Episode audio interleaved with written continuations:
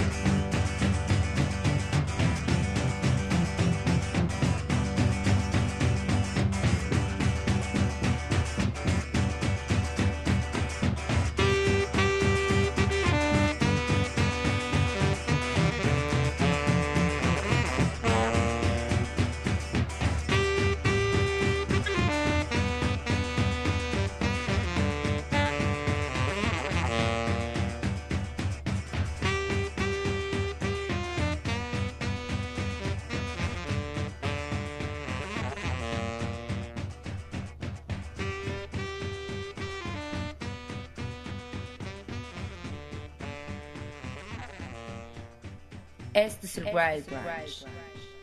Jueves 22 de septiembre del 2022, bienvenidos, bienvenidas a una emisión más del Wild Brunch a través de radio y TV WAP. Yo soy Arturo Uriza y les doy la bienvenida a nuestra emisión 1494 a través del 96.9 de FM y el 18.1 en la televisión abierta TV WAP, la imagen de la universidad. También a través del 104.3 en Chignahuapan, 93.9 en Tehuacán en radio y tv.wap.mx, twitch.tv diagonal el Wild Brunch y en nuestras apps que pueden descargar en cualquiera de sus teléfonos. Hoy es jueves, tenemos mucha música, tenemos las colaboraciones de Marcos Hassan a las 11 de la mañana. Hoy no va a estar nuestro querido amigo el Dengue, pero le mandamos un abrazo. La próxima semana seguro ya estará por acá. Y les recuerdo nuestras redes sociales, arroba el Wild Brunch pónganse en contacto con nosotros. Muchas gracias a todo el equipo que hace posible también este programa en los controles. Gustavo Osorio, aquí rifándose como siempre en la producción. Están Cuervo, Estavero, Andrés, Mike, muchas, muchas gracias. Y comenzamos el programa de hoy con algo directamente desde 1972, Alemania, una de mis bandas favoritas de toda esta escena del krautrock alemán. En 1972 cuando lanzan el segundo material que se llama Faust So Far. ¿Qué disco fue el primer disco que vieron que tenía una tapa negra, completamente negra? Me parece que originalmente este disco de Faust venía completamente en negro y posteriormente se le agregaron estas letras que indicaban que era el Faust So Far, que si estaban viendo ahorita la transmisión a través de nuestra señal de televisión, vieron ahí la portadita y si no, nada más googleen Faust So Far y van a ver esta portada que es completamente negra y tiene nada más las letritas arriba, pero que como les decía, me parece que originalmente no tenía esas letras, era una portada completamente negra. 1972. Han habido otras cuantas réplicas, eh, obviamente algunas muy famosas como Metallica, pero estoy casi seguro que Faust fue la primera banda en hacer eso. Si ustedes saben, si tienen el dato, díganme, háganmelo saber. 1972 es cuando salió ese disco de Faust So Far. Este año salió también al principio del año una compilación donde reúnen gran parte de los primeros materiales de Faust, por lo menos del 72 al 76 me parece. Una época muy interesante para la banda y también bastante prolífica, en donde encapsulan la parte más experimental de la banda, en donde se puede incluso ver la influencia que tendrían en proyectos que son mucho más conocidos en, los términos experimentales, a lo mejor, como los Residents, por ejemplo, o los Mothers of Invention de Frank Zappa, y también más o menos lo que estaba sucediendo en esa época. Gran, gran colección, si les interesa, Búsquenla, se llama Faust, tal cual, 1972-76. Salió este año, es un disco triple, creo. Triple o cuádruple. Y salió a principios de este año. Faust. Con eso comenzamos el programa de hoy. Saludos a la gente que ya está en redes.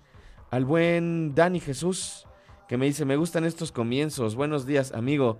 Saludos a todos en el estudio y también a mi hermano el cuervo, dice aquí el buen Dani. Saludos, te manda el, el buen Dani, mi cuervo. Saludos a Elba, a Héctor, e, Ángel BT también un saludo. Saludos a Rómulo Ortiz, a mi buen amigo Willy Holland. Sigan a Willy, échenle ojo al Hola, ¿qué onda? En sus redes, ahí pone toda la información, pero yo, yo lo veo ya grabado en la repetición en YouTube. Ahí lo pueden checar en su canal de, de Hola, ¿qué onda? Sigan al buen Willy Holland, siempre, siempre buenos programas que se anda aventando. Y ahora vamos a escuchar algo de nuestra recomendación de la semana, nuestro disco de la semana. El día de ayer subí el reel del por qué People Helping People es mi disco de esta semana. La banda es No Age, son de Los Ángeles. Esto se llama Tripped Out Before Scott y está sonando aquí en el Wild Branch.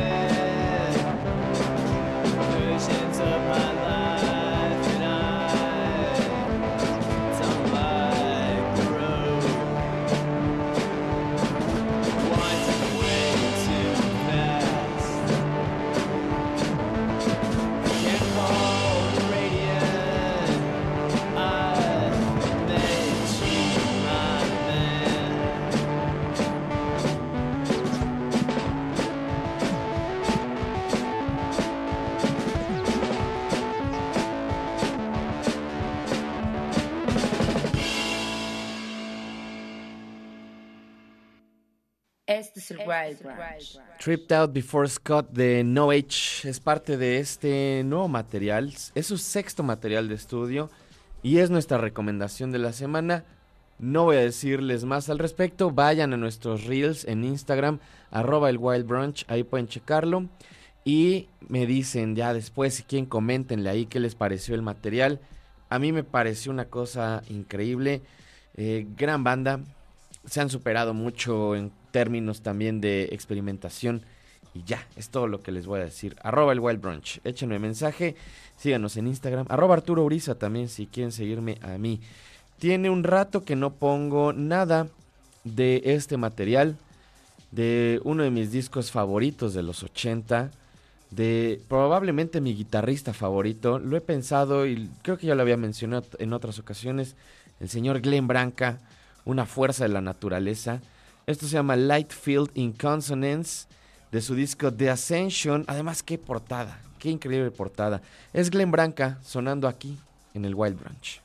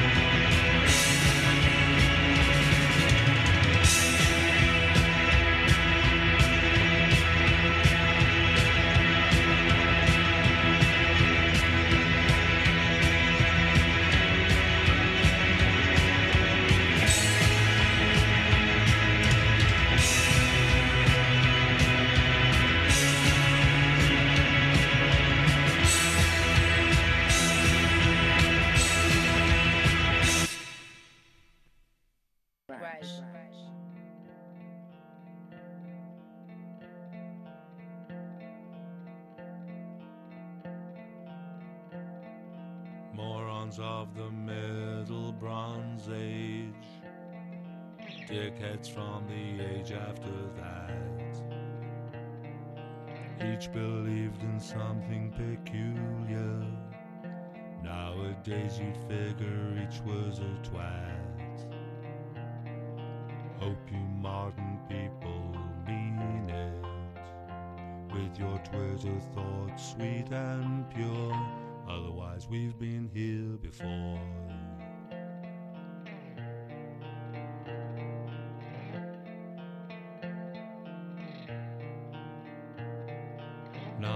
Of the Neolithic. Melt brains from the age after that. Their contemporaries found them terrific. But they were bastards everyone and that's that. Hope you Facebook saints all mean it. With your Weltanschauung neo-Nazi Otherwise, we're all in the Kazi.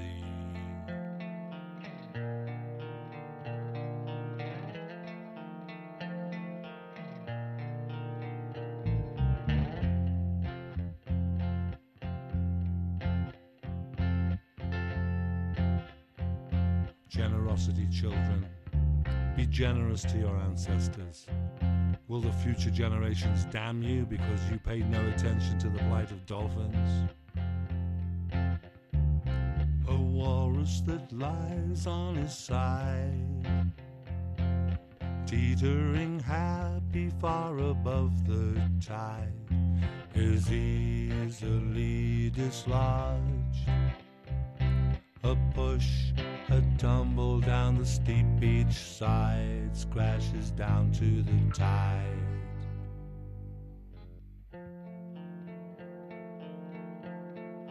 Right up to date now.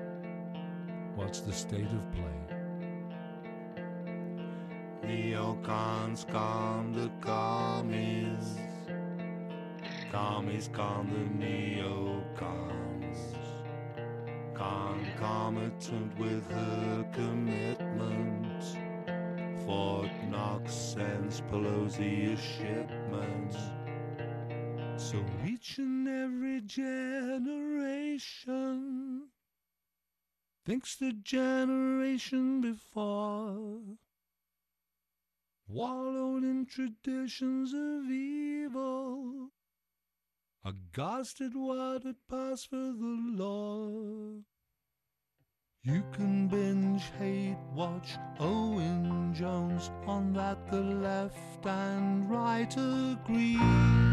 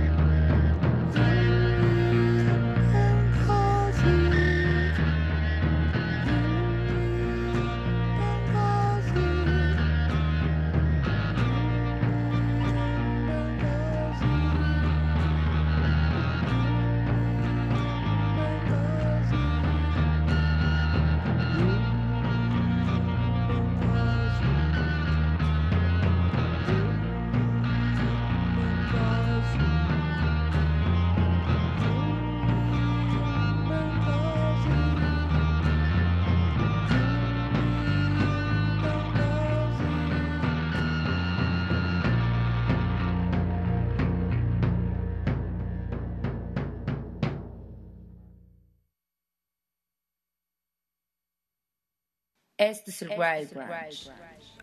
Ahí escuchamos Hillary in Benghazi de Julian Cope.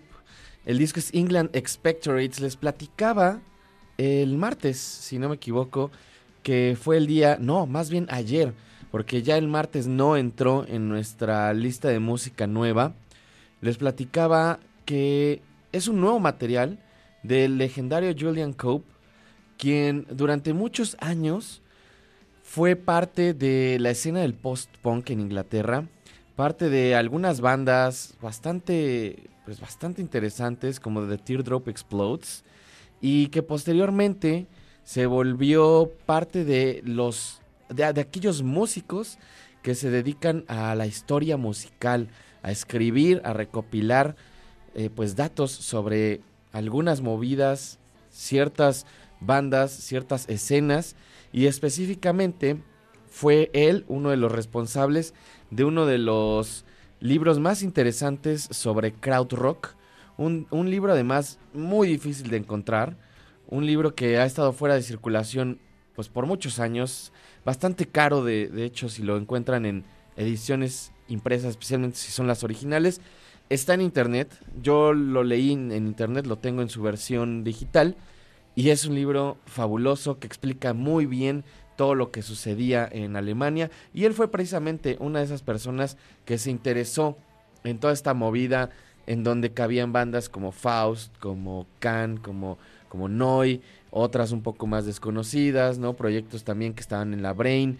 En fin, es, es, un escritor y un músico bien interesante. Y en este nuevo material de England Expectorates, pues está haciendo una crítica a el estado actual del Reino Unido, de Inglaterra.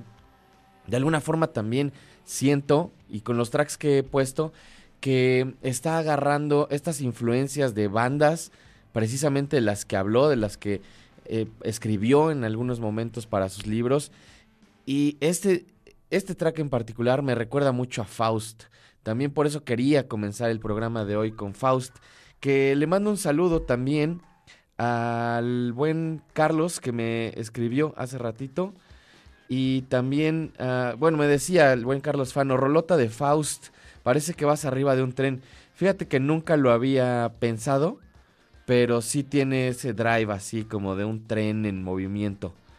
Y, creo que es parte también de esta especie como de relación que se le dio al ritmo de la batería, que por eso se le llamaba motoric, ¿no? Como si fuera un motor que está en constante movimiento. Aunque ya lo he platicado en otras ocasiones, hay dos partes interesantes en, y que se discuten quiénes fueron los primeros, quién fue el primero de estos dos bateristas que empezó a utilizarlo como concepto, porque obviamente ya existía como ritmo en muchas otras bandas, pero más bien como concepto y que se empezó a utilizar de una forma en la que tenía que ver con la repetición y la simpleza y el minimalismo. Y por una parte está Klaus Dinger de Neu, que tiene uno de los registros o de los primeros registros con el primer disco de, de Neu y específicamente con Halo Galo. Y también eh, Jackie Liebetzeit de Can que utiliza también esto en, por primera vez me parece que en una canción que aparece en el soundtracks, que fue una canción que hicieron para una película y que es Mother Sky. Entonces está ahí como, en realidad no saben bien quién fue el primero de los dos, salieron casi al mismo tiempo. Eh, lo importante es en ese momento cómo se empieza a utilizar esta música y cómo se estaban alineando, a pesar de ser bandas tan diferentes, Can y Noy, cómo se estaban alineando en un pensamiento muy similar de querer llevar al rock a otros lugares que no tuvieran que ver con la influencia del blues, por ejemplo, o de lo que se estaba haciendo en Inglaterra, ¿no? Aunque también aceptan que gran parte de la influencia de este ritmo tan repetitivo tiene que ver con el funk, ¿no? Y con el nacimiento del funk y la música negra. Pero bueno, lean, busquen los, libros de Julian Cope y escuchen este disco de England Expectorates. Les estaré poniendo algunos otros tracks porque me parece un, disco fabuloso que no están pelando, que de, repente como que desapareció Julian Cope y ya nadie le está poniendo mucha atención. Pero bueno, acá lo pondremos, acá sí le vamos a poner atención. Les recuerdo nuestras redes, arroba el Wild Brunch. Échenos un mensaje, díganme qué les parece la playlist de hoy qué es lo que les está gustando, qué es lo que se les está quedando también en sus playlists para escuchar después. Y también les recuerdo, si se les pasa alguna de las rolas, pueden checar en nuestro timeline de Twitter, ahí voy poniéndoselas. A excepción de los días que estamos haciendo transmisiones fuera de cabina, que esta semana, el día de ayer fuimos a CEU y a lo mejor algunos viernes estaremos yendo al Carolino. Entonces, esos días pues no les voy poniendo las, las rolas porque hay que estar ahí como más atento de lo que está sucediendo.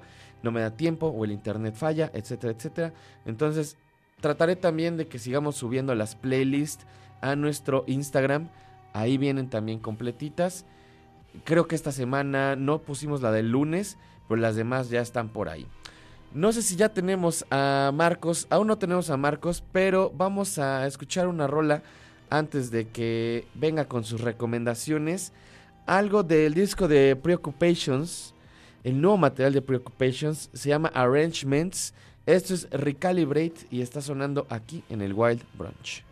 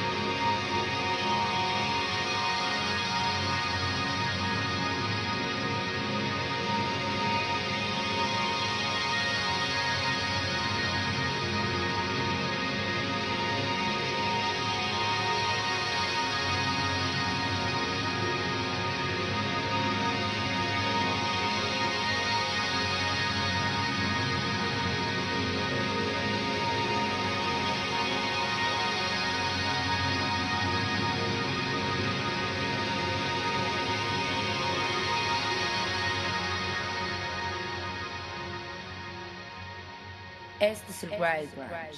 Qué discazo este de Preoccupations. Eh, se llama Arrangements. Eso fue Recalibrate.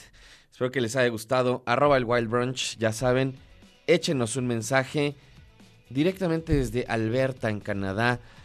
Es esta banda llamada Preoccupations, como les decía, antes llamados Vietcong. Llevan ya unos cuantos discos y ahorita estaba checando en su Bandcamp, bajita la mano, todos los discos que han sacado me han gustado un montón y creo que han estado en mis listas de, favoritos de cada año que han salido. Eh, el segundo material, que es donde ya se llamaron Preoccupations, porque antes se llamaban Vietcong, discaso. Y el de New Material de 2018 también fabuloso. Grandes materiales. Me parece que ya tenemos conectado a mi querido amigo Marquitos Hassan. ¿Andas por ahí, amigo? ¿Qué onda? ¿Cómo estamos? Bien, bien. ¿Tú qué tal? ¿Cómo va, cómo va la recuperación de, de, la patita, amigo?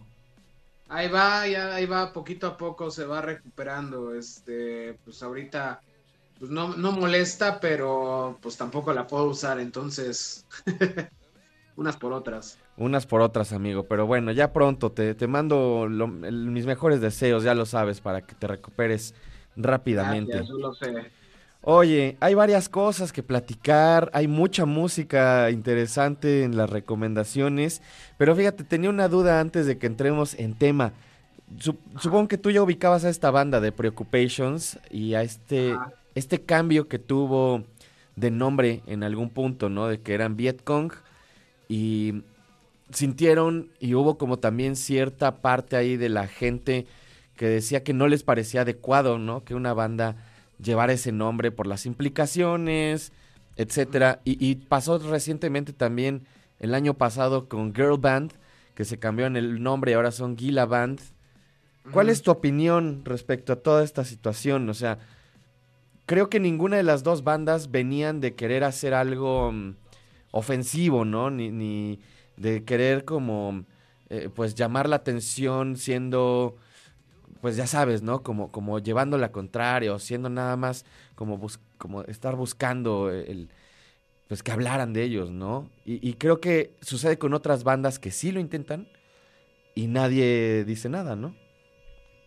Bueno, no sé si nadie diga nada, pero eh, creo que hay una tradición como que viene del punk, así como digamos, de tener estos nombres provocativos, ¿no? Así como, no sé, los Dead Kennedys, Angry Samoans, ¿no? Se me ocurren ese tipo de, bandas, ¿no? Que tienen, pues, nombres cargados, ¿no? Que tienen ahí, este, pues, imagen, imágenes fuertes, Millions of Dead Cops también, o sea, como que vienen estos nombres muy provocativos. Y, ajá, se ha quedado, o sea, han, han habido muchos, este pues el más famoso es el este segundo proyecto de Steve Albini que la neta no me siento muy este eh, muy cómodo hablando de su nombre, pero es la banda que hizo entre Big Black y Shellac. Entonces, este, ustedes pueden buscarlo. Que de hecho, Steve Albini justo es, este, creo que es bueno que platicáramos de eso, que Steve Albini, él ha hablado de que en su momento él sentía que ya se habían superado mucho estas, pues, luchas, eh, sobre eh, pues qué es ofender a la gente, qué es tomar algo literal, qué es algo que alguien tome literal y que piensen que están apoyando las cosas. este, por ejemplo, en este proyecto de, de Steve Albini pensaban que era una apología a la violación. Entonces, y, en verdad se les hacía como chistoso porque era un, eh, un manga japonés de un héroe este, muy edgy, ¿no? Que pues, hacía eso, ¿no? Y pues Steve Albini, eh, sus bandas normalmente tocaban para pues gente de la clase media, casi todos blancos de Estados Unidos, no sentían que hubiera una, una representación mal este, puesta, ¿no? O sea, que sentía que todo el mundo entendía que no lo estaba haciendo de una manera ofendosa, sino que más bien estaba haciendo como un humor muy negro, ¿no? Muy, este, muy, muy pasado de lanza, como se dice, ¿no? Pero pues se topó justo Steve Albini que pues mucha gente fuera de su círculo y fuera de esta escena, entonces lo tomó como que sí, que era como él, su banda eran sobre eso, ¿no? Que era una banda misógina. Y entonces, Steve Albini a través de los años, primero se puso a la defensiva, él decía, pues no aguanta nada, el típico, ¿no? Y luego él se dio cuenta que sí estaba lastimando a gente, que estaba lastimando a, mujeres, inclusive gente cercana a él. Y entonces tomó pasos poco a poco para echar para atrás todo eso. O sea, no ha pedido como que retiren el, material de, sus bandas que hable de esta manera, pero sí habla de, mira, esto es un documento de lo que yo pensaba cuando tenía 20 años, 25 años, lo que sea, me doy cuenta que está mal y ahora trabaja con gente LGBT eh, de manera muy cercana para justo enmendar ese tipo de, de insensibilidades, porque de nuevo, está lastimando gente, aunque sea este digamos, un poco exagerado para algunos, decir como desde su privilegio, decir, ay, no aguantan nada. Pero en verdad no nos podemos poner en el, en el puesto o en, el papel de alguien más y, decirles qué sentir, ¿no? Entonces, en el caso de Vietcong, de Preoccupations, eh, entiendo porque pues sí es una, digamos que puede parecer una apología de la guerra de Vietnam. Y es un término, pues no es un término racista, pero es un término de los, este, de la gente de Vietnam que es cargado, ¿no? Es, para ellos es un genocidio, ¿no? Entonces como ponerle, no sé, a Yotzinapa, una banda. Sí. O sea, aquí no, no puede pasar, eso no va a pasar en México. Y si una banda gringa se pone a Yotzinapa, pues se van a... La gente obviamente se va a sentir, pues, furia. Y tienen totalmente la razón. Y, en, y, en, por otro lado, creo que hay bandas, o, no sé, tal vez hay como no, no querer llegar a ese punto o no saber si ese punto, porque de nuevo, hablamos luego mucho de nuestros privilegios. Y entonces en el, en el por ejemplo, lo de Girl Band, y que ahora es Gila Band, pues tal vez tuvieron algunas conversaciones con personas que les dijeron, pues, se puede tomar a mal, ¿no? O sea, que son una banda de vatos y se llaman Girl Band, o sea, tal vez no está tan, tan chido. Eh, no sé, tal vez es un poco para que ellos no lleguen a un punto de que sí eh, se puede llegar a malinterpretar y entonces dijeron, ¿sabes qué? Mejor lo cambiamos y así está mejor o pues no sé, o sea, tal vez este, sí es, fue una preocupación real de alguien, ¿no? O sea, me recuerda un poco con esta gira que iba a ser Idols, que tenían, anunciaron a los abridores y la mayor parte eran, creo que todas las bandas eran eh, bandas de hombres y entonces les llamaron la atención, les dijeron, no, que tan, no muy aliados, no sé qué, que de por sí como que Idols tiene, llama mucho a tener mucha opinión en su contra por justo porque se suben a defender muchas muchas causas, ¿no? Sí, sí, sí. Entonces mucha gente les empezó a tirar carrilla por ahí y entonces dijeron, bueno, va, y pues cambiaron la alineación de los este, abridores y pues eh, invitaron a un montón de artistas mujeres que son este justo amigas de ellos, gente allegada a ellos, eh, lo cual se me hizo bien, estuvo muy bien. Eh, tal vez fue forzar un poquito la, balanza, pero a veces hay que forzarla un poco porque no, no se da cuenta uno que está siendo parte del problema hasta que ya es parte del problema, ¿no? O sea, pues que me doy a entender.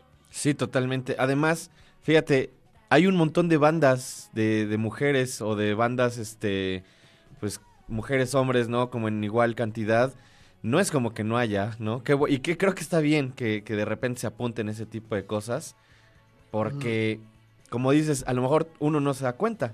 Te das cuenta hasta que te lo apuntan y entonces la mejor parte de eso no es, pues, nada más decir, bueno, ya, ya lo hicieron mal, sino más bien, ya lo hicimos mal, vamos a cambiarlo para que ahora podamos hacerlo mejor, ¿no?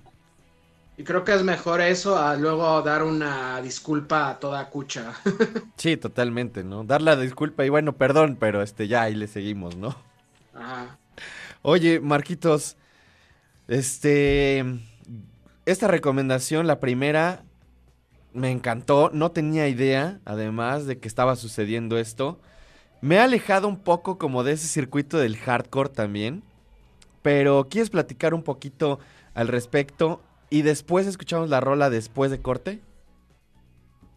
Pues, este, viendo que ahorita me está fallando mi celular porque ya tiene 1%, mejor ponemos la rola y luego platicamos. Órale, me late. Vamos a escuchar entonces la primera recomendación que nos trajo Marcos el día de hoy es de una banda llamada Hammered Halls. Ahorita, ahorita vamos a platicar de ellos. Rights and Reproduction es el nombre del track. Está en el Wild Branch, no se vayan.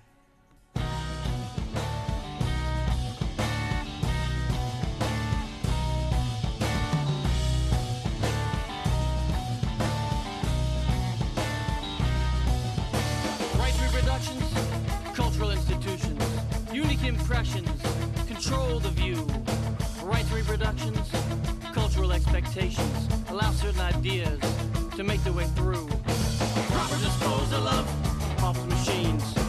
Proper disposal of office machines. Proper disposal of office machines. Proper disposal.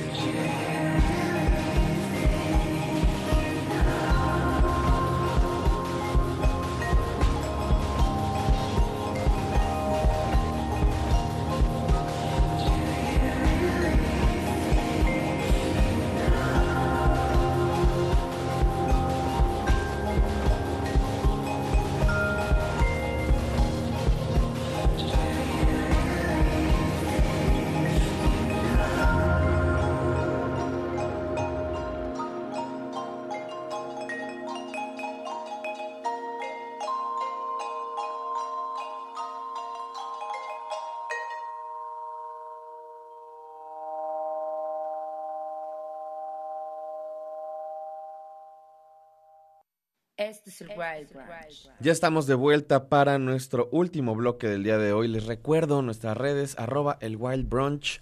Pónganse en contacto, escríbanos. Ya saben, tanto en Twitter como en Instagram estamos como arroba el Wild Brunch. A mí pueden seguirme en arroba Arturo Uriza también.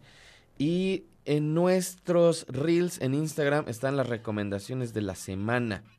Entonces también métanse, échenle ojo, compártanlas si les nace. El disco de esta semana, como les dije, es el nuevo de No Age. Anda por ahí, ahí les platico de qué va. Y si les va a gustar, si les gustan ciertas bandas también que menciono. Obviamente, como una parte muy libre de, de decir, bueno, si les gusta esto, igual y les gusta esto. Y me parece que sigue por acá nuestro querido Marcos. Amigo, ¿ahí andas? Aquí andamos. Eso es todo. Dos cosas que ya escuchamos en el programa el día de hoy, eh, que nos trajiste de recomendaciones. Hace rato antes del corte escuchábamos a Hammered Halls y Ah. ahorita escuchamos a Draus. Ninguno de los dos proyectos los conocía. Platícame un poco al respecto. Bueno, Hammered Halls es un proyecto que yo tampoco conocía hasta hace muy poco y me llamó la atención por, el, por su alineación. O sea, en, en la voz está Alec Mackay, que es el hermano de Ian Mackay, quien también, además de ser pues, el hermano del fundador de Minor Threat, Fugazi, más proyectos asociados con el punk, eh, Alec también fue parte de proyectos legendarios de la escena de Washington DC de- del hardcore como Untouchables, The Faith y Ignition, ¿no? Y hace mucho que no escuchaba nada de así algún proyecto musical de Alec. Y además de eh, Alec también se encuentra Mary Timony en este proyecto, quien eh, también fue parte de la escena, pues un poco más eh, en la época de Fugazi con Autoclave o Autoclave, no sé cómo se pronuncia en inglés ese nombre, pero luego formó esta banda Helium, eh, muy icónica de los noventas, un poco menospreciada. Disculpa. Y una gran guitarrista que luego también tuvo una carrera solista, tocó con Wild Flag, un proyecto que estuvieron dos de las tres integrantes de Slater Kinney. eh, también tuvo un proyecto llamado Ex Hex. eh, para mí es una de mis guitarristas favoritas. Así, me encanta cómo toca, me encanta lo que hace. eh, sus, sus proyectos todos valen la pena, ¿no? Entonces me llamó la atención esta alineación.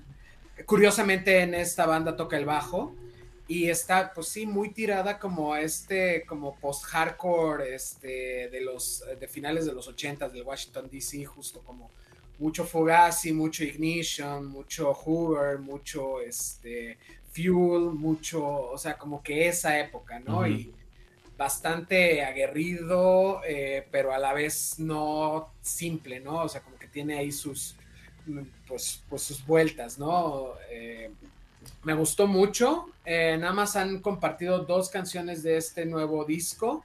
Eh, ya tienen un EP anterior del 2019 que yo no sabía, la verdad, como te menciono, apenas me encontré con esta banda y buenísimo. es, es uno de los discos, también es uno de los últimos discos que fueron grabados en Inner Ear, en el estudio Inner Ear por Don Seniatra, quien él pues grabó a Minor Threat, a Fugazi, a pues todas estas bandas, ¿no? A Void, Iron Cross, este, Gran, etcétera, ¿no? Eh, de esta escena de Washington DC.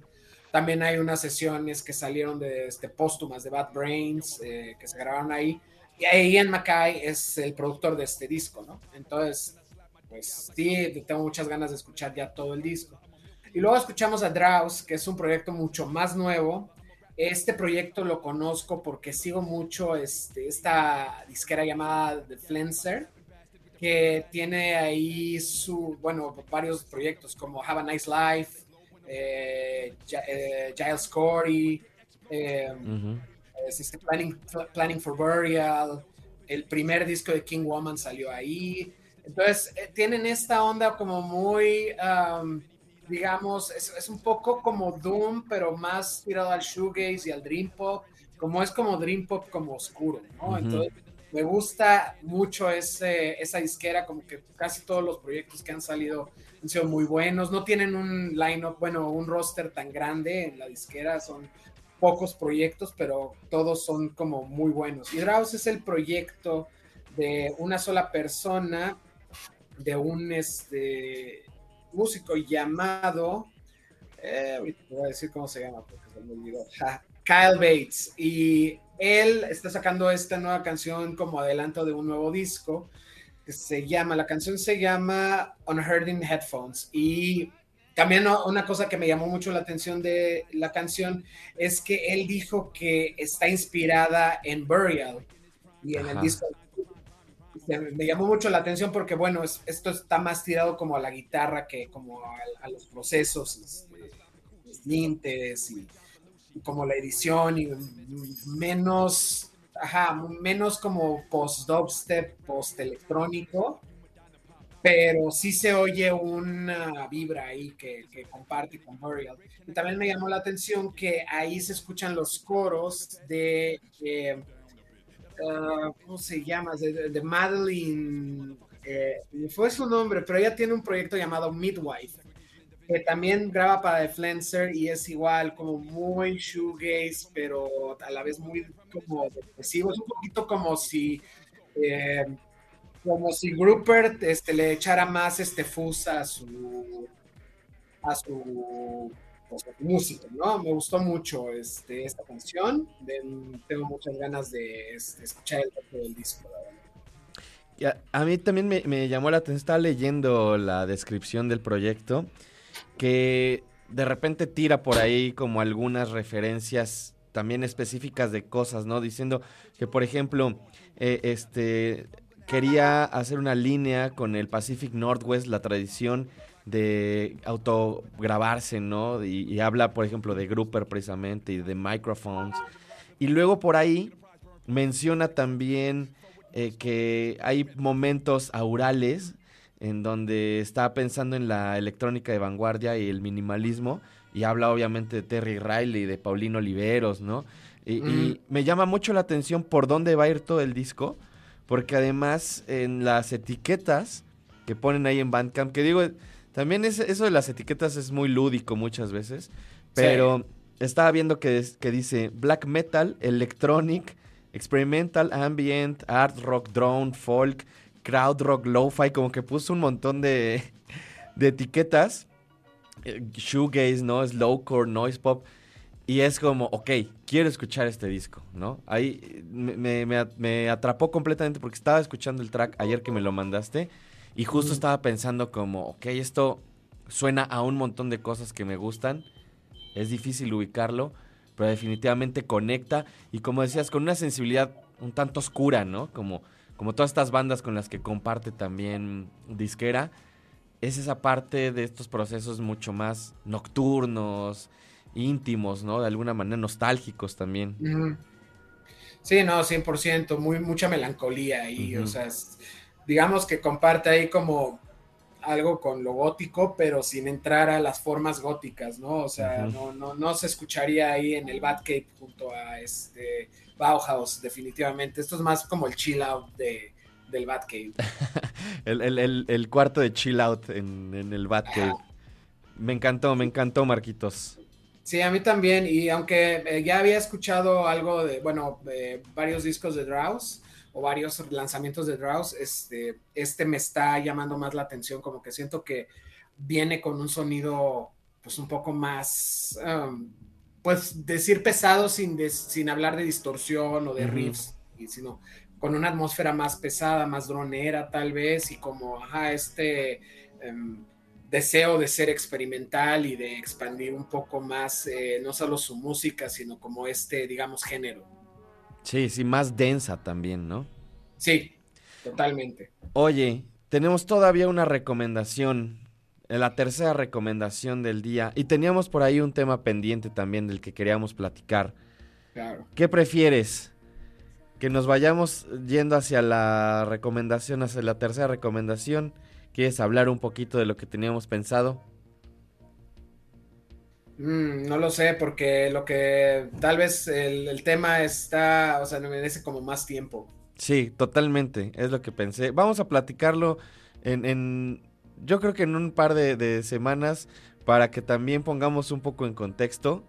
¿Te late si nos vas hablando de esta última recomendación del día? Pues esta recomendación es eh, Pale Sketcher, que en verdad es otro de los alias de Justin Broderick, que pues quien conoce a Justin Broderick eh, por lo menos un poco sabrá de su proyecto Godflesh y de su proyecto Jesu también, ¿no? Pero pues es un músico que admiro mucho y que ah, pues hace muchas cosas con varios, ba- bajo varios alias, con muchos, eh, muchas bandas, muchos proyectos, está Techno Animal, está eh, Ice, está eh, Curse of the Golden Vampire, está, eh, ¿quién más? Pues un montón, ahorita tiene un nuevo proyecto llamado Sonal, con este, que es básicamente Techno Animal, pero con Moore Mother. Ujú. Y, y, ajá, o sea, es como, me, me gusta mucho lo que hace. Tiene otro proyecto llamado JK Flesh, que es como tecno rebajado, literal. Y pues Pale Sketcher es como, salió de un disco que son, que fueron demos de Jesu y que lanzó en su momento, llamado Pale Sketches. Y como que tiene una onda, o tenía una onda más como de trip hop, más eh, pues atmosférica, este, bajito, eh, tiempos lentos, pero también pues no tan opresivo como lo que hace con sus demás proyectos. Ujú.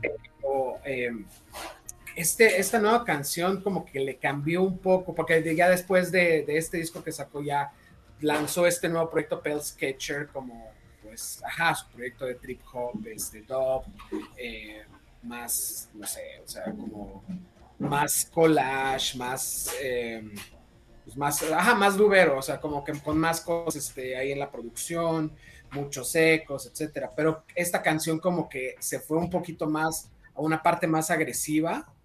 Eh, ahí creo que me pareció leer que cita a Aphex Twin como una influencia. Ujú. Siento que se escucha. Y pues para mí Justin Broderick es uno de mis músicos favoritos, entonces de por sí ya me tiene comprado, pero eh, es, me gustó mucho esta canción. ¿Sabes? Me, me hizo pensar un poco en esta época de Warp Records, cuando editaron el Volume 1, que, venían, venían Aphex Twin y Brian Eno y Broadcast, como, como todas estas bandas y proyectos, ¿no? Que convivían Red Snapper y Play y etcétera. Y, Mm. y- y- y me, me recordó un poco como esas texturas. Pero también es interesante porque eh, en el último disco de Jesu, en este material de Never, siento que también ya tenía, ¿no? Como un poco esa, esa, esa misma textura de alguna forma. No, no, no el final, pues, no es el mismo eh, este resultado final, pero como algo ahí también parecido. No, 100%. Siento que eh, entre los proyectos de Justin Broderick, eh, pues hay pocos paralelos entre ellos, pero, pero sí veo dos paralelos. Uno es Techno Animal y Sonal porque es la misma alineación, digamos, y como que la misma intención, y también Jesu y Bell Sketcher, porque, ajá, tal cual, o sea, tienen esta onda como shoegaze, pero también lo que los une más que el shoegaze o el dream pop que pueden tener ahí en medio es esta aproximación a experimentar y llevar a otro lado lo que están haciendo, de que no se quede en, ok, este proyecto es tal y esto es lo que va a tocar y punto. O sea, Justin Broderick tiene proyectos que tocaban dubstep y eso era todo, tiene proyectos que eran drum and bass y eso era todo. J.K. Flesh tal cual es este tecno lento y muy oscuro y muy fuerte y luego tiene este otro proyecto Final que es como ambient pesado, un poco industrial,